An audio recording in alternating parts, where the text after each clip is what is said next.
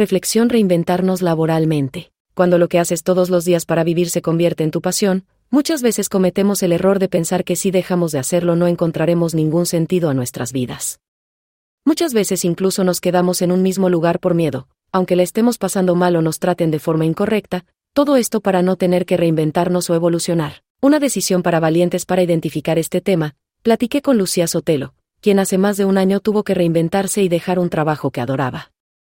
Así como muchas de ustedes, ella también se cuestionó sobre lo que tendría que hacer, pero sobre todo, se dio cuenta que no tenía que cerrarse a las posibilidades. Me gustaría que habláramos un poco de dejar atrás temporalmente una vida y decir, bueno, esto ya se acabó y ahora vamos a empezar con otra cosa. Pues mira, de entrada, yo creo que todo lo que dejamos siempre nos duele, siempre tiene que pasar por una pérdida o por un duelo. A mí dejar mi trabajo me costó infinitamente, desprenderme fue algo que me hizo replantear en mí un montón de cosas que me afectaron, y de las cuales definitivamente aprendí mucho. Pero dejar un trabajo, una pareja, un amor, una amistad, lo que sea, siempre va a costar pero creo que me ayudó muchísimo pensar que no existe nada más poderoso que poder dejar algo en su mejor momento y para mí, eso siempre garantizó que mi salida de un título que yo amo con todas mis entrañas y que guardo en el corazón, haya sido mucho más llevadero y más leve. Siento que al final, eso fue lo que me hizo tener el motor para darle una vuelta radical a todo lo que estaba sintiendo. Fíjate que los editores tenemos la oportunidad de, en nuestras cartas editoriales, expresar todas aquellas cosas, como una catarsis editorial y así siempre la llamé yo tuve la oportunidad de despedirme de ese atrás de mi vida. De abrazar ese momento, con amor y con palabras, expresar todo lo que estaba sintiendo, convertirlo en mucha fuerza y en algo que definitivamente avivara en mí todo lo que había aprendido para poder ir atrás de los millones de sueños que tengo. Siento que eso fue lo que hizo que yo de alguna manera pudiera dejar atrás, con la tranquilidad y la ilusión de ver lo que venía, justo lo que decías de los sueños, es algo que hablábamos hace un minuto, antes de entrar a la entrevista. El perder sueños, o creer que ya no vas a lograr ciertas cosas que ya habías visualizado en tu cabeza. Es como una pequeña piedra que se mete en tu zapato, cuando estás dejando atrás un puesto que amabas. El siempre recordar y pensar en él hubiera, yo habría sido, tienes razón, pero a mí me pasó algo que es lindo, porque la magia de los medios impresos es que, tu vida editorial es la edición que preparas al salir. Yo siempre dejaba mi puesto, o me desprendía de mi puesto, siempre me ponía a pensar que la edición en la que estaba trabajando sería mi última. Yo decía, no me quiero guardar nada. El poder que tiene un medio como el impreso en las revistas para mí, radica en que de verdad uno aprende a soltar dependiendo la periodicidad. Yo no me quedé con ninguna deuda, con nada que pudiera hacer. Incluso todo lo que hice, para mí fue en el momento indicado, y tuve esa oportunidad porque muchas veces, editorialmente no tienes ese segundo para despedirte del papel. Yo fui muy afortunada porque escribí mi carta editorial despidiéndome y soltando y demás no me quedé con ninguna deuda. Desde chiquita, a mí me enseñaron que no tenía que dejar pasar un día sin que hiciera todo lo que pudiera. No me quiero dormir sin decirle a mi mamá que la amo, y así afronté este trabajo por eso. Por no quedarse guardando. Para mí es aquí ahora, porque mañana podemos no estar. ¿Cómo crees que nos enseñaron a las mujeres a reinventarnos? Creo que estamos tan cerca del tema de la creación y del nacer por más de que algunas decidamos o no tener hijos. Esa cercanía con la vida, nos enseña la fuerza que uno necesita para renacer. Definitivamente. Siento que es algo que las mujeres, que nuestra energía femenina, tiene como muy arraigado dentro del espíritu de cada una. Yo lo pienso mucho como lo veía en casa con mi papá y mi mamá. Me corregirás si no lo ves así. Una enfermedad pequeña, una gripa en casa, al papá le da gripa, está casi en cuidados intensivos, en la cama, no se puede mover, se está muriendo. Nuestras mamás con gripa, la vida continúa, hago, me muevo. Ese poder de resiliencia, que es la adaptabilidad a los cambios, no es otra cosa, no es quedarte en el drama, es adaptarte a eso que sucede en ese instante y que tienes que irte con él. No te puedes caer por una enfermedad o una gripa ni puedes dejarte vencer por otras cosas. Nos permitimos sentirnos mal, y debemos hacerlo, pero el cambio es casi natural. La mujer tiene fuerza en su parte espiritual y emocional.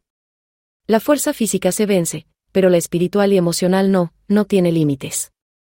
Son cosas que me tienen aterradas. Porque hay cosas que yo físicamente no puedo hacer, pero si me veo en la necesidad de sacar todo de mí, te juro que soy capaz de mover muros, dejar atrás un trabajo no debe ser una sentencia de muerte, aunque en algunos momentos así lo parezca especialmente que nos hace ser más creativas al tener ciertas limitantes por ciertos lados. Vas creciendo como ser humano. es parte del feminismo y del ser mujer. Totalmente y tiene un valor incalculable, desarrollamos a partir de nuestras carencias, que la gente le tiene pánico a las carencias y a las discapacidades. Pero en mí y en la gente que amo, lo que más me gusta son sus discapacidades, porque ahí tú aprendes a amar y a valorar los esfuerzos que hacen por otro lado porque lo que se te facilita, lo haces. Lo que no te cuesta siempre va a estar ahí permanentemente. Pero en esas pequeñas cosas que yo hago no porque son naturales en mí, sino porque me esfuerzo para mí o para ti, ahí es donde está el valor y la fuerza, en donde nos encontramos con nosotros mismos, me atrevo a hacerlo. Ahí te cambia la perspectiva de todo. Tiene que ver mucho con esa parte femenina que tenemos todos y que nos ayuda a vivir el proceso, la parte masculina se encarga de la acción, pero la femenina es vivir el proceso. La respuesta corta va a ser no. Pero en algún punto de tu vida, llegarías a decir, ya no puedo reinventarme más, nunca. Nunca. O sea, el día que me muera, habré aprendido algo hace un segundo, y de verdad, me moriré siendo otra persona. Capacidad de asombro, capacidad de reinvención, del cambio.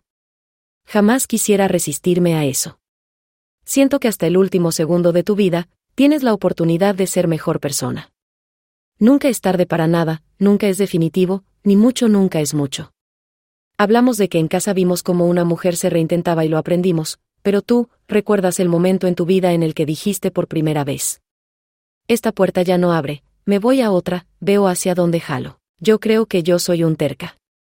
Soy muy terca. Yo siempre he entrado. ¿Por qué? Por persistente, yo creo que el gran problema de la falta de reinvención o de la capacidad de reinvención es que tú no persigas, como que te desilusiones con facilidad. O sea, si tú quieres algo, ese algo te está llamando por algo. Hazlo. Ya luego te arrepientes. Pero si termina tu vida, y no hiciste eso que querías, te vas a arrepentir para siempre. En cambio, la satisfacción que te da haber entrado por esa puerta o haberlo intentado, no tiene ninguna comparación siempre sales con un aprendizaje. Somos como una marca. Si una marca necesita cambiar el logo, actualizarse, hacer algunos ajustes, para estar en el mercado, tenemos que hacerlo también. No es cambiar tu esencia, como producto sigue siendo tú, es como ese ADN que te hace único, pero no importa cuántas cosas cambiemos nuestro estuche o el logo, si es para mejorarlo. Reinventarte no es perder, reinventarte es un paso de una valentía y de un valor infinito. Reinventarte solo te hace ser tu mejor versión. ¿Cuál sería para ti un top 5 de características de persona que sabes que en cuanto entre, se va reinventando en exactamente lo que tú necesitas para estar en tu equipo? Lo primero, para mí, es que tú llegues con hambre de aprender. Cuando llega alguien repleta de ganas de aprender, para mí es como la materia prima que me dice que lo mejor está por venir. El segundo es el desapego del ego. Siento que es vital. Ninguno de nosotros tiene todo aprendido, tiene todo ganado, tiene la última palabra. No importa la posición en la que estés. Todos terminamos aprendiendo del otro. Y cuando tú te cierras a eso por ego, es un bloqueo que solo te afecta a ti. Y en el que definitivamente te cierras.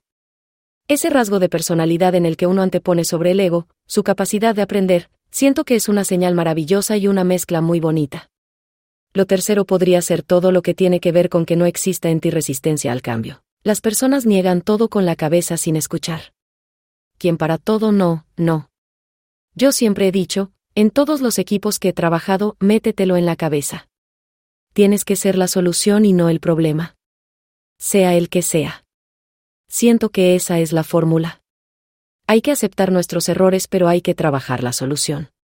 Tampoco hay que resistirnos a creer en nosotros. No podemos dejar que un externo apague eso, y sobre todo como personas que estamos abajo de líderes o que están abajo de líderes, el callarte algo que puede ser la diferencia del resultado es vital. Porque si tú no eres capaz de valorarte o de ser una persona digna de opinar, si tú estás cometiendo un error como jefa y yo no te lo digo, yo no puedo ser parte de un equipo. Fíjate que el tema del liderazgo es casi que otro artículo que tienes que hacer porque es muy especial. Todo el mundo confunde el liderazgo con ponerle el pie al otro. Yo soy la líder y yo soy la que tiene la última palabra. Un buen líder acompaña. Un buen líder es el que tiene más experiencia pero no es el que tiene la verdad absoluta. Y un buen líder es el que sabe detectar en cada una de las personas que están en su equipo, cómo fortalece un bien común. Es encontrar tus debilidades para que como equipo seamos fuertes. No es competir. No es ver quién está debajo de mí. Es como el fútbol, para ganar tienen que jugar todos.